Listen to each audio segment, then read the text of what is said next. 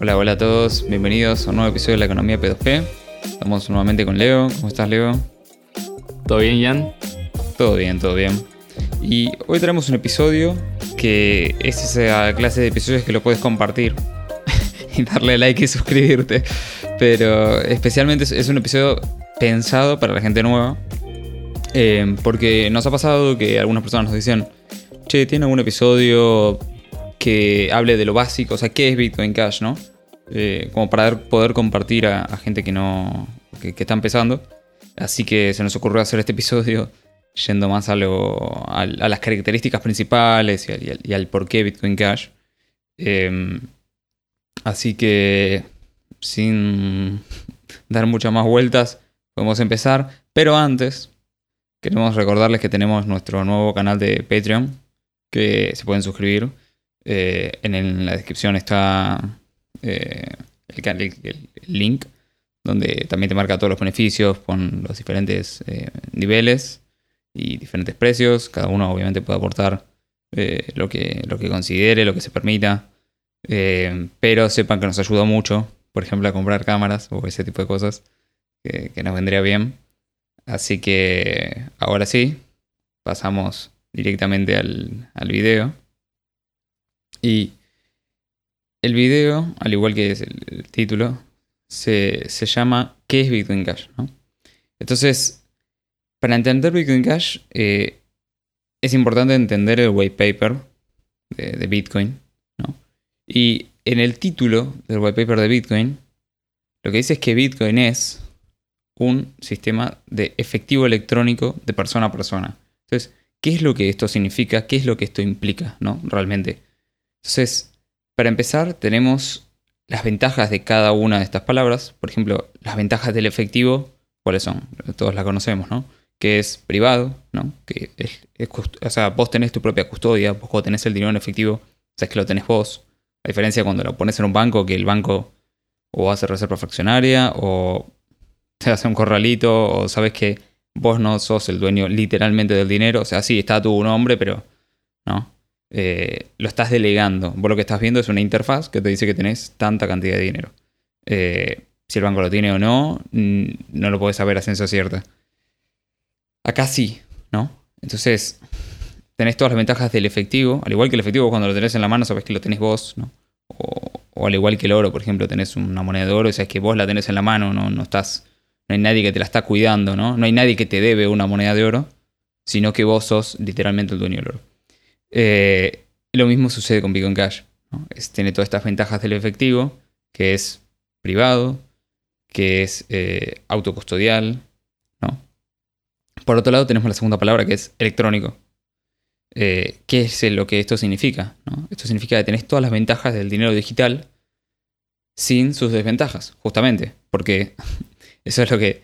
digamos que en el mundo actual, donde vos tenés dinero en efectivo, que tiene unas ventajas y unas desventajas, y tenés el dinero digital que tiene unas ventajas y unas desventajas. ¿Qué es lo que logra Bitcoin? Poder quedarte con las ventajas de ambos sistemas sin quedarte con sus desventajas. Por ejemplo, eh, en el caso del efectivo, la desventaja es que no lo puedes enviar, eh, no es transportable fácilmente, ¿no? Sobre todo son montos grandes, o si vivís en países con, alta inflación como Argentina. Eh, no, tiene fronteras, no lo puedes transportar de acá a China eh, fácilmente, ¿no? O sea, tendrías que hacer una transferencia bancaria u otro tipo de cosas, pero no, no, estás moviendo el efectivo. Eh, es complicado, no, es divisible, ¿no? Eh, tenés que encontrar, si vos tenés un billete de, mil pesos, tenés un billete de mil pesos, no podés fraccionarlo en el momento. No tenés cambio, no tenés cambio. y otras cosas como la programabilidad no existe. Sin embargo, en Bitcoin tenés la ventaja de que sea electrónico. O sea que esto te permite tener la ventaja de que no tiene fronteras. O sea, vos podés enviar el efectivo electrónico de forma instantánea a cualquier lugar del mundo. Es divisible. Vos, si tenés un Bitcoin Cash, podés mandar, si quieres, una fracción. Pues, eh, tenés 8 decimales para elegir. Eh, y eso, bueno, se puede ir aumentando. Eh, a su vez, es fácil de transportar. Vos podés tener en tu teléfono literalmente la cifra que sea, tan eh, chica o grande, eh, y lo puedes tener todo junto, o puedes tener una parte, o puedes, ¿no? Eh, no, tiene estos límites de lo físico que si tiene el dinero en efectivo, por ejemplo. Si vos querés llevar un millón de dólares en efectivo, y bueno, es un, es un monto, es un tamaño grande que ocupa. Ni te digo si quieres llevar un millón de dólares en pesos. pero todas estas ventajas las tenés con Bitcoin Cash, ¿no? Puedes transportarlo de forma básicamente invisible, ¿no? O sea, puedes tenerlo simplemente en un dispositivo o ni siquiera vos simplemente recordando tu frase de recuperación, que es lo que te da la custodia de tus dineros. Tu dinero son 12 palabras que las tenés que guardar de forma segura. Eh, tenemos un episodio hablando sobre, sobre el paso a paso. Lo vamos a dejar en la, descripción.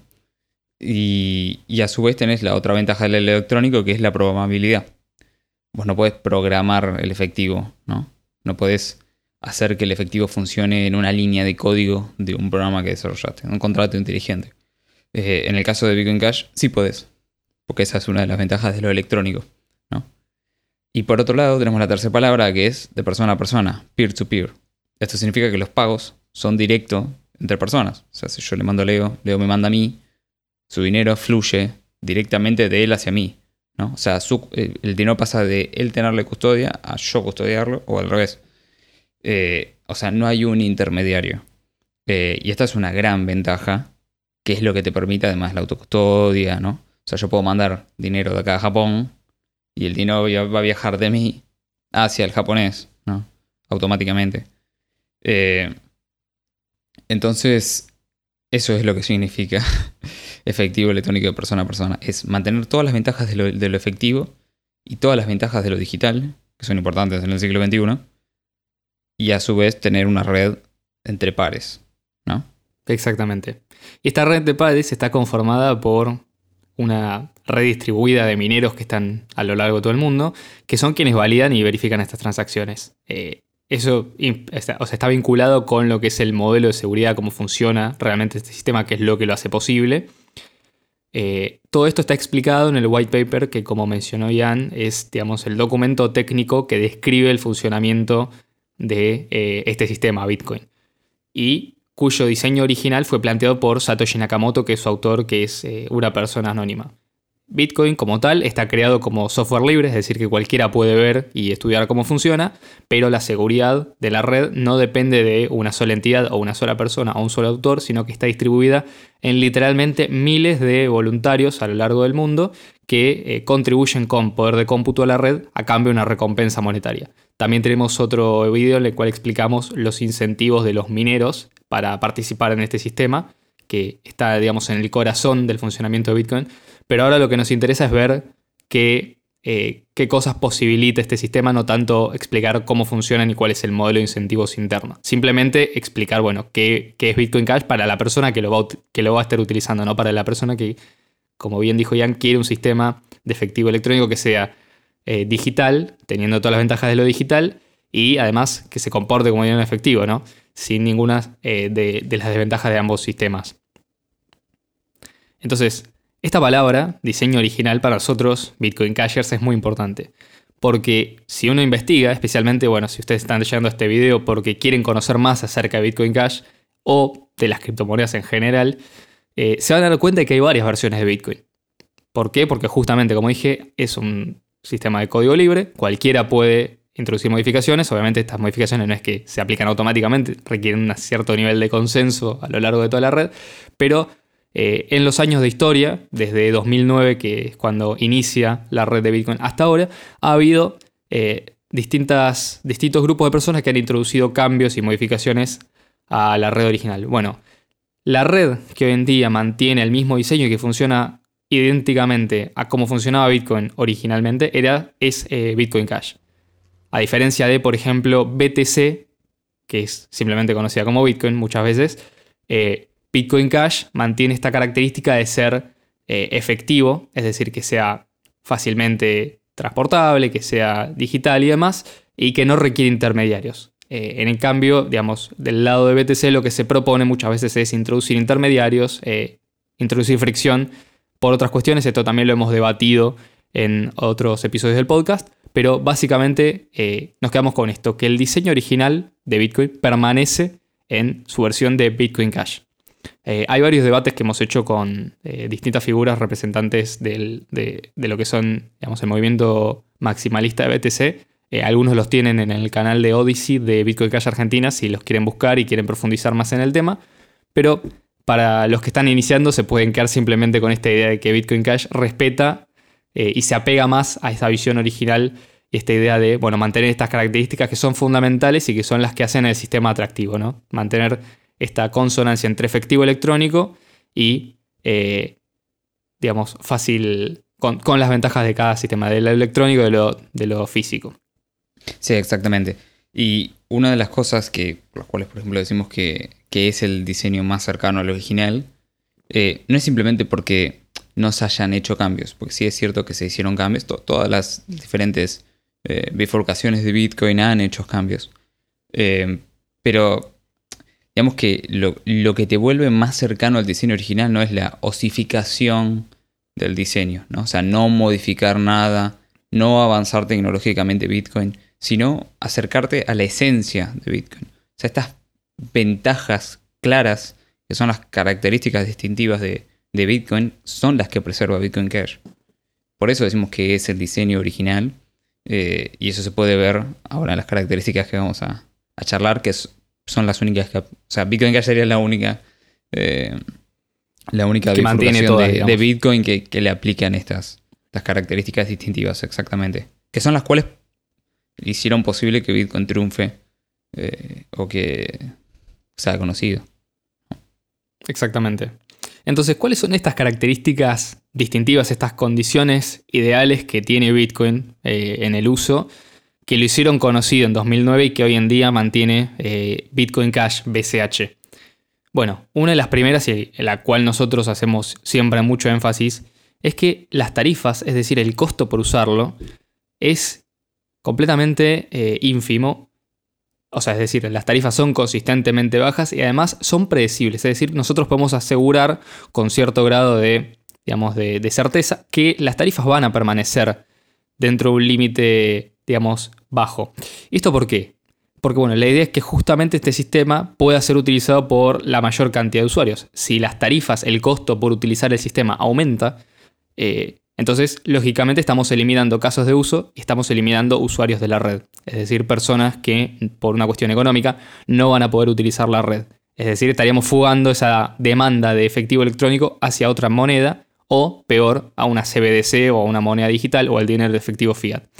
Entonces, eh, ¿por qué hablamos de tarifa? Bueno, porque cada vez que se hace una transacción, eh, a modo de compensación a los mineros que validan y agregan esa transacción al historial de la cadena de bloques, bueno, se agrega una pequeña cantidad de satoshis, que es una unidad mínima de, medida de Bitcoin, que básicamente es, bueno, como una especie de premio para el minero que logre resolver un complejo problema matemático e incluir esa transacción dentro de los próximos 10 minutos en un bloque.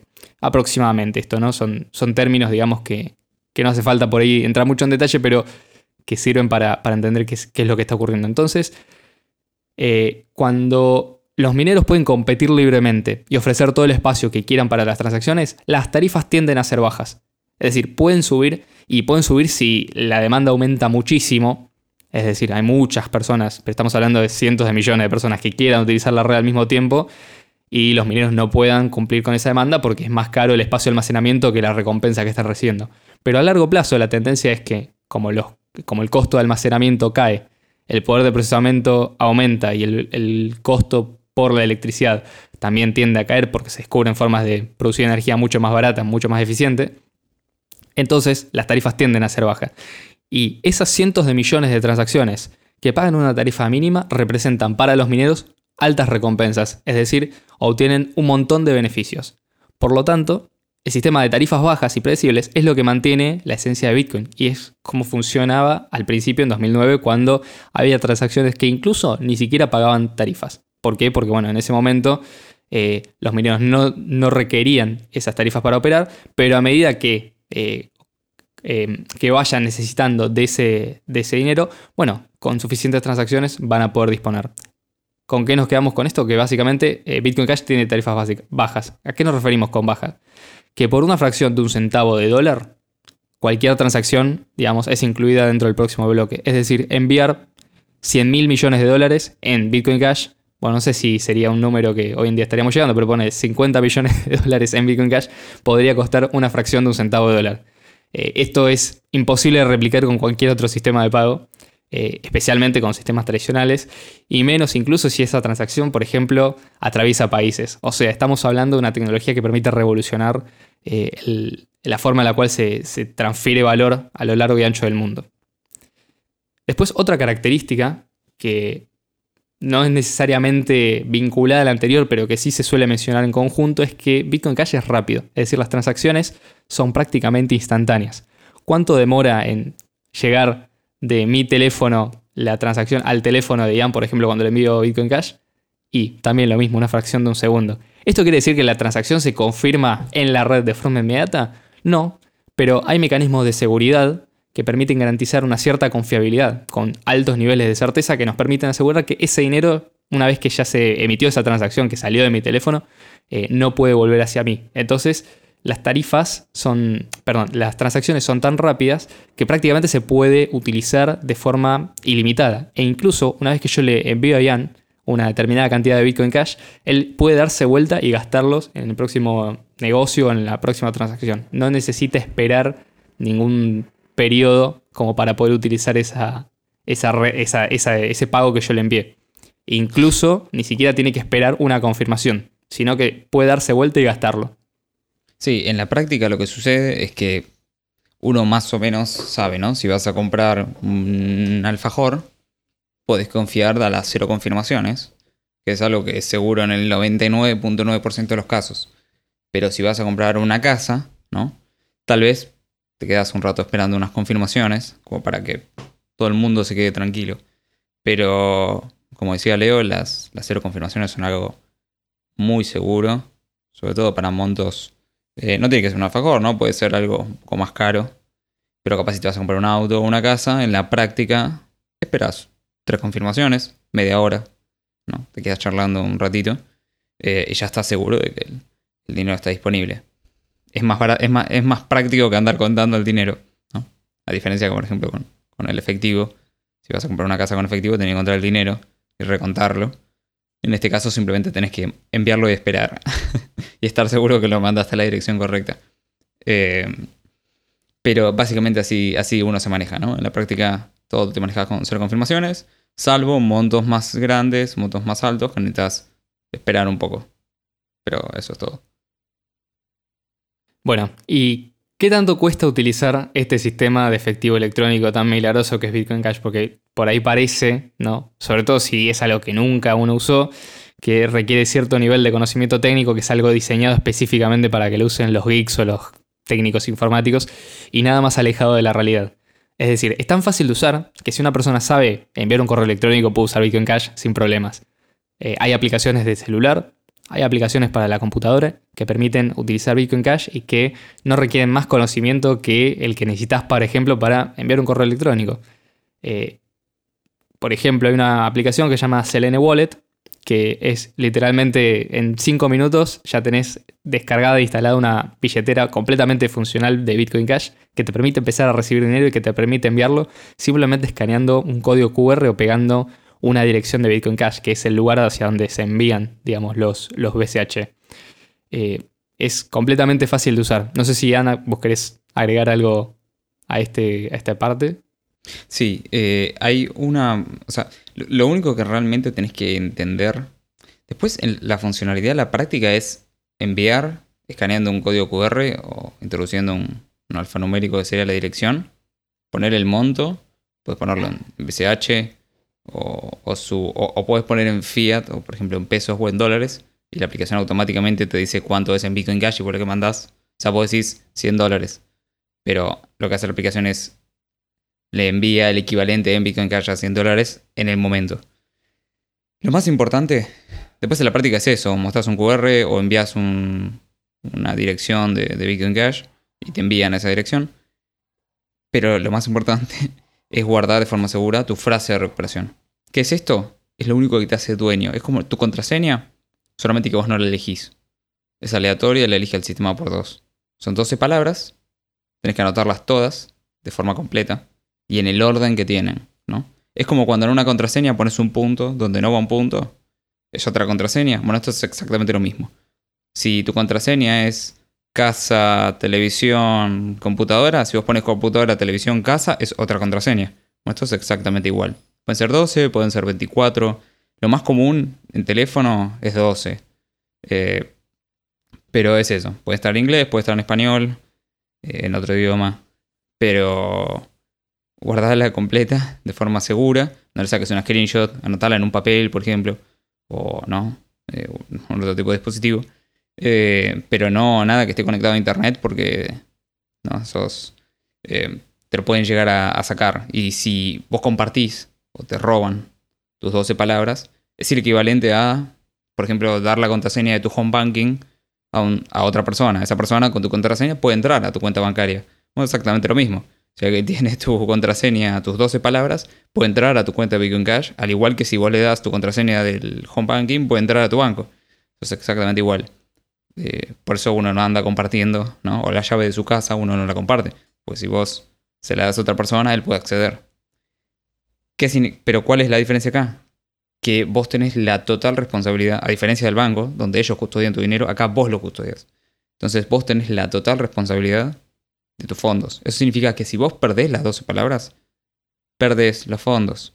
No hay nadie a quien le puedas pedir, por favor, eh, generame de vuelta mis 12 palabras. O por favor, soporte técnico. No existe. Esto es justamente la parte. ¿no? Es, a su vez, es un arma de doble filo porque a mucha gente le, cuesta, pero a su vez es la mayor ventaja que esto tiene. Que vos sos el único, literalmente, que tiene acceso a esto. Y si vos perdés el acceso, entonces literalmente nadie puede acceder a la cuenta. Eso significa que si vos tenés un Bitcoin Cash y perdés las 12 palabras, perdiste un Bitcoin Cash, ¿no? Es, y, no, hay forma de que te pongas a escribir palabras aleatoriamente hasta que la invoques. O sea, eh, básicamente es eso. Anotalas, guárdalas bien y no lo pierdas. Totalmente. Bueno, habiendo hecho esta aclaración, que insistimos, esto es algo que se hace una única vez, o sea, haces la copia de seguridad en papel, lo, lo guardás en, un buen lugar y ya está, o sea, lo, lo anotás por ahí donde anotas las contraseñas o lo pones en una caja de seguridad, eh, simplemente con eso, y ya, digamos, a partir de ahí ya sos eh, dueño de, tu dinero y con cualquier aplicación en el celular puedes empezar a hacer pagos hacia todo el mundo, o sea, no, no requiere ni siquiera eh, un tutorial aparte como para poder empezar porque directamente es, es muy fácil. O sea, más allá, digamos, de esta responsabilidad que tiene el usuario de ser el que gestiona sus propios fondos. Sí, bueno, también otra cosa. La aplicación, en general, lo normal es que te, la, te pida tus palabras, o sea, o te genere unas palabras cuando te descargaste la billetera y te, creaste una cuenta, o cuando querés recuperar tu cuenta, ¿no? Luego, para hacer cada, cada vez que crees una transacción, no te lo pide. Simplemente te pide un ping o un, tu huella dactilar del teléfono, si es que le pusiste y si no, no te pide nada. Eh, pero las 12 palabras te lo pide cuando estás queriendo recuperar tus fondos. O sea, por ejemplo, te robaron tu teléfono, te compraste un nuevo teléfono, lo perdiste, te, te compraste un nuevo teléfono, descargaste la aplicación, la abriste y te dice crear billetera o importar. Seleccionas importar y ahí pones tus palabras. Entonces recuperas tu cuenta. Salvo que quieras una cuenta nueva, en ese caso tocas crear cuenta. Eh, pero no te lo pide después en ningún momento. Porque tengan cuidado también con eso. Está lleno de personas que te la piden todo el tiempo. sí, sí. Obviamente insistimos que no le compartan la frase de recuperación a nadie. A nadie. Que no quieran que tenga acceso a sus fondos. Exactamente. No importa que sea alguien de la comunidad, no importa que sea alguien No importa que sea, de soporte técnico de la billetera. No, no, nunca te lo van a pedir. No tienen por qué pedírtelo. Bueno, entonces, otra característica, y esto está muy vinculado a la autocustodia, ¿no? El sistema, porque hoy en día se está hablando de monedas digitales y muchas veces incluso se habla en contra de Bitcoin como si fuera algo, digamos, que permite rastrear a las personas o que es el sistema creado por el web para eh, identificar a las personas y rastrear. Esto no puede estar más alejado de la realidad. Todos los pagos en Bitcoin son seudónimos.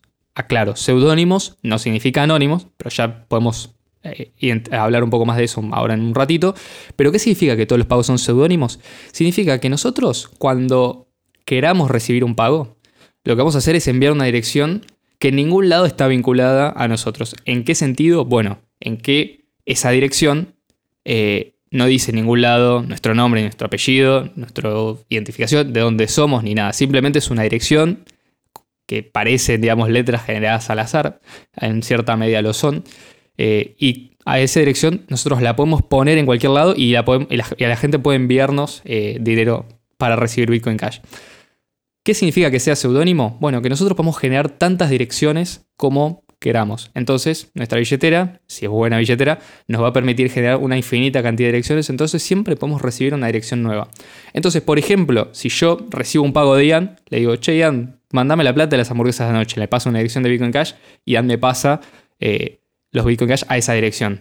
Él sabe cuál es esa dirección y sabe que esa dirección me pertenece. Si él la pone en un explorador de bloques, que es básicamente eh, una forma de acceder al registro público de transacciones, porque algo que no aclaramos es que Bitcoin Cash funciona como un registro descentralizado pero público de las transacciones que, que ocurren. Bueno, él puede ver otros pagos que hayan llegado a esa dirección. Pero si yo tengo la precaución de usar solamente una dirección cada vez, entonces si yo le digo a otra persona, por ejemplo, que haya comido con nosotros, che, pásame la plata de las hamburguesas de la noche, y le paso una dirección completamente distinta, Ian no puede saber eh, cuál es esa dirección, ni puede saber que me pertenece a mí.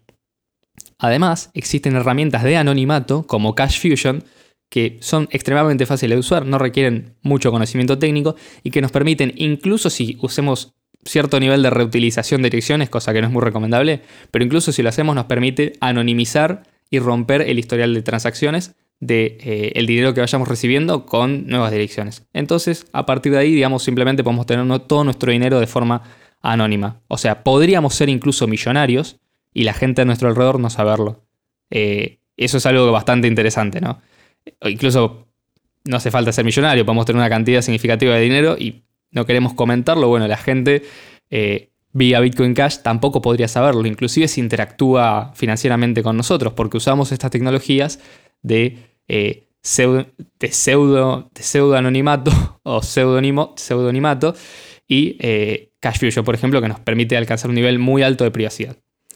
Entonces, podemos hacer que los pagos estén vinculados con infinitas identidades digitales, ninguna asociadas con nosotros personalmente, e inclusive podemos tener identidades eh, separadas para distintas cosas. La verdad que está bastante bueno. En este sentido, eh, el sistema funciona muy bien. Siempre hay que tener, digamos, precauciones, hay que practicar un poco lo que se conoce como higiene digital, en el sentido de, bueno, no exponerse eh, con las direcciones o con la información que uno comparte, pero eso aplica en general con lo que uno postea en Internet. Pero para Bitcoin Cash y para recibir pagos está completamente bien el sistema como está planteado ahora. Bien. después pasamos a la siguiente parte que es acerca de la seguridad de los pagos. Y acá quiero hacer un punto que es muy interesante. Yo me especialicé en seguridad informática y de todos los sistemas de pago que existen, creo que no existe ninguno que sea superior a, sobre todo pagos digitales, ¿no? Que sea superior en seguridad a eh, los pagos que se pueden hacer con Bitcoin Cash. Y para ser justos, con las criptomonedas en general, porque dependen de un modelo que se llama criptografía de clave pública y privada. ¿Qué significa esto? Que nosotros, en lugar de compartir información sensible cuando queremos hacer un pago, como por ejemplo cuando pagamos por tarjeta de crédito, que literalmente lo que estamos haciendo es compartir la información de nuestra tarjeta de crédito para que alguien diga, eh, che, tengo esta tarjeta de crédito, eh, quiero pasarme tanta plata a mi cuenta, que es básicamente lo que hacen los sitios web. Nosotros podríamos replicar, o alguien malicioso podría replicar esa tarjeta y hacer, digamos, cargos a nuestro nombre. Lo que estamos haciendo con Bitcoin Cash es firmando una transacción con una clave que solamente nosotros conocemos y que la red comprueba que esa clave está asociada con una dirección pública que todo el mundo puede ver, pero que no se puede obtener a partir de la clave pública la clave privada que yo estoy usando para firmar las transacciones. Entonces, ¿qué significa esto? Que cuando nosotros hacemos un pago digital, esa transacción va a estar protegida por una seguridad tan alta que no hay riesgo de fraude. Es decir, yo puedo hacer todas las transacciones que quiero en todos los sitios, eh, con más seguridad, menos seguridad, siempre y cuando yo lo haga desde un dispositivo que no comparta mis claves privadas, esas transacciones van a ser completamente seguras en el sentido de que nadie va a poder utilizar los fondos que están en mi billetera por más que conozca mis direcciones. Entonces, esto es algo completamente novedoso y es mucho más seguro que los pagos digitales vía tarjeta de crédito o incluso vía PayPal. Otras cosas, por ejemplo, que otro sistema de pagos digitales. Otra cosa, por ejemplo, el sistema físico de efectivo, los billetes, eh, también tienen falla de seguridad. El billete puede ser falso. Acá no se puede falsificar Bitcoin Cash. O sea, yo no puedo gastar Bitcoins que no tengo, entonces simplemente la transacción que intente gastar Bitcoins que no, que no dispongo, bueno, va a ser considerada como inválida por la red y ni siquiera le va a llegar al comerciante.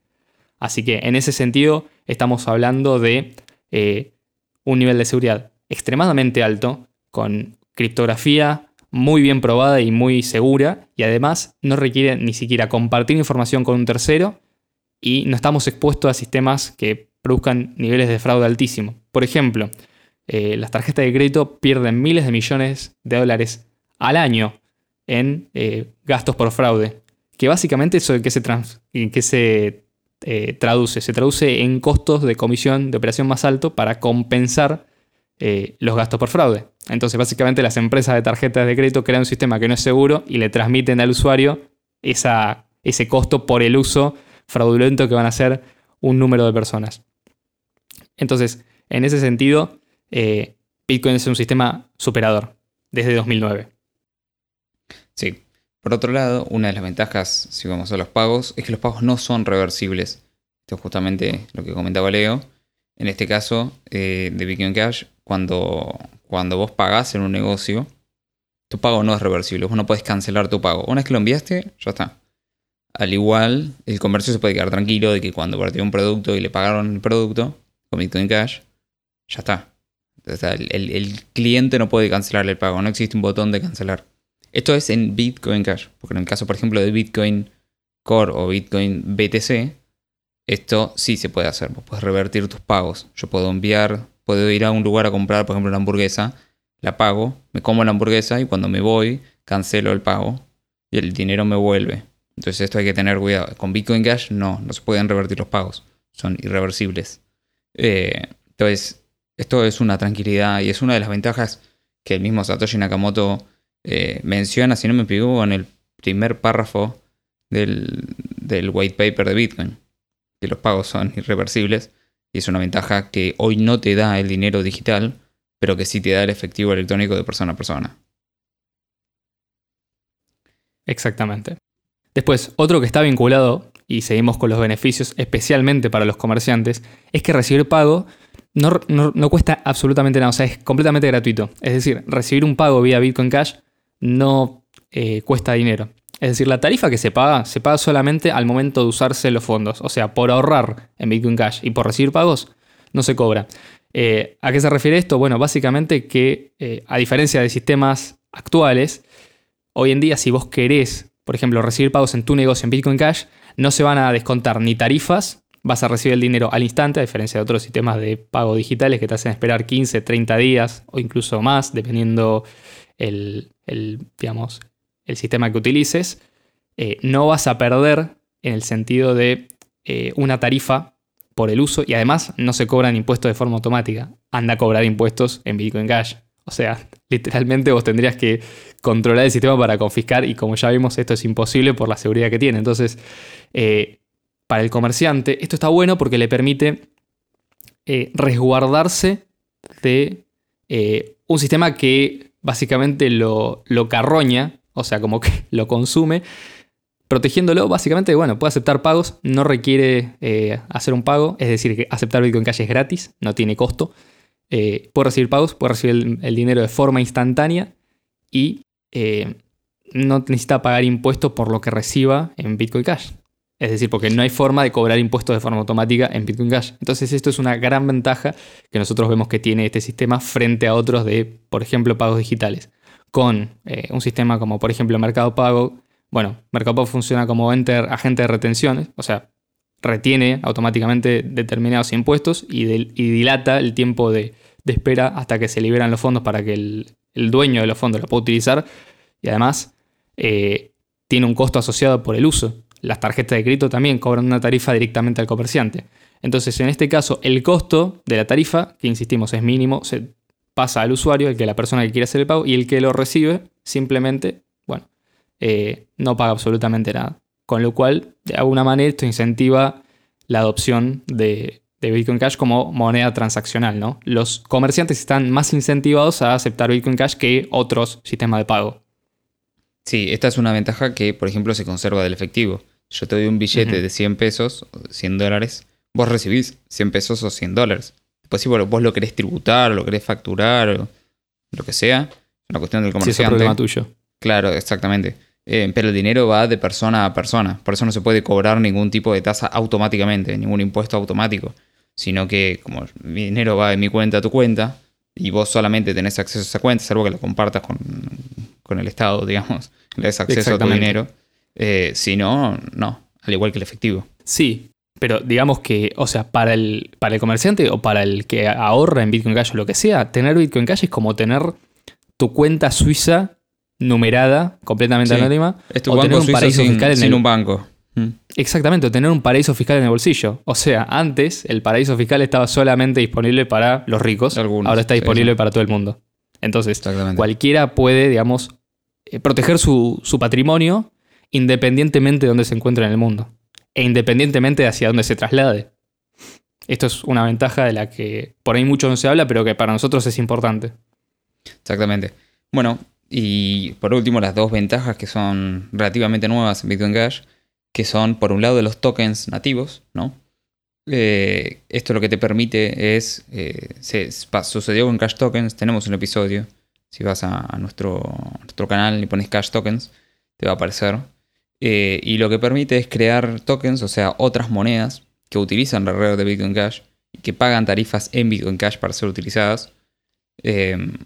Que son fungibles o no fungibles. Los no fungibles serían los conocidos NFTs. O sea, fungibles cuando una cosa, una unidad es igual a otra, es irreconocible.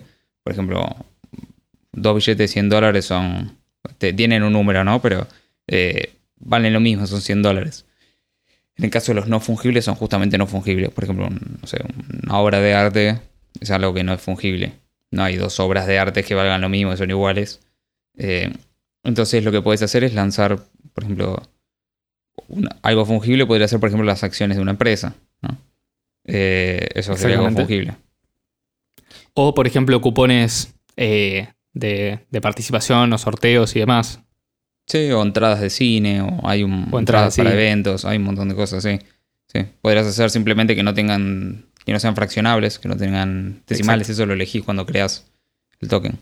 Eh, Sí, pero no me, no me costaría pensar, por ejemplo, en un sistema en el cual vos querés comprar una entrada para un evento y directamente lo que haces es en la misma aplicación de la billetera donde gestionas todo tu dinero porque la gente utiliza Bitcoin Cash de forma diaria, en la misma billetera, no sé, compras las entradas para ir a ver no sé qué yo, a Taylor Swift, por ejemplo. Y Sí. tu entrada es un token en Bitcoin Cash. Entonces esa entrada directamente no puede ser falsificada, no puede ser eh, copiada, está autenticada por criptografía.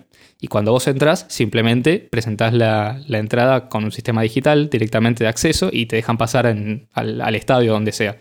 Esto sería como un sistema mucho más práctico, ¿no? Que elimina, por ejemplo, el uso de papel, eh, elimina la necesidad de, eh, digamos, tener un control de, bueno, cuáles entradas son auténticas y cuáles no, que se suele falsificar, por ejemplo, qué personas tienen entrada y quiénes no.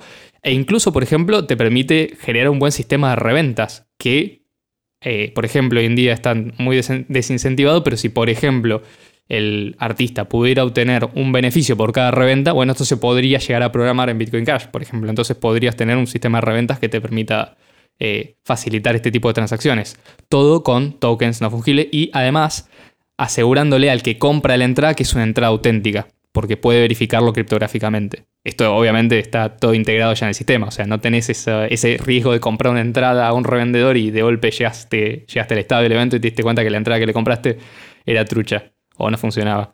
Sí, a, a lo mismo que recibir Bitcoin Cash, vos te das fácilmente cuenta si es. Sí, sí, sí. no o te pueden si tu, enviar falsos si tu saldo no se no actualiza con el monto nuevo o no te llega la transacción, listo, Claro, ya está. simplemente no, no te llegó. Eh, Exactamente. a su vez, también es programable. ¿no? Esta es una de las ventajas del dinero electrónico. Eh, que esto es lo que permite es tener controles inteligentes en la cadena de bloques. ¿no? O sea, transacciones especiales, canales de pago, redes sociales. Ejemplos como bchbull.com, que te permite eh, congelar en términos de, de oro, de plata, de dólares, de euros, eh, etcétera, eh, tus Bitcoin Cash durante Sí. un periodo de tiempo. Entonces vos puedes decir, bueno, quiero conservar el valor de los 100 dólares que tengo en Bitcoin Cash no sé cuánto, sumamos que sean lo, medio Bitcoin Cash. Eh, y, y, entonces dentro de un mes, sin importar la volatilidad del precio de Bitcoin Cash, vos vas a seguir teniendo 100 dólares. Eh, esas son, por ejemplo, otras herramientas que, existen.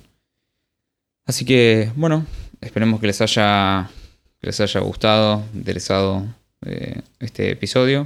Por favor, compartan, suscriban, denle like, nos sirve mucho.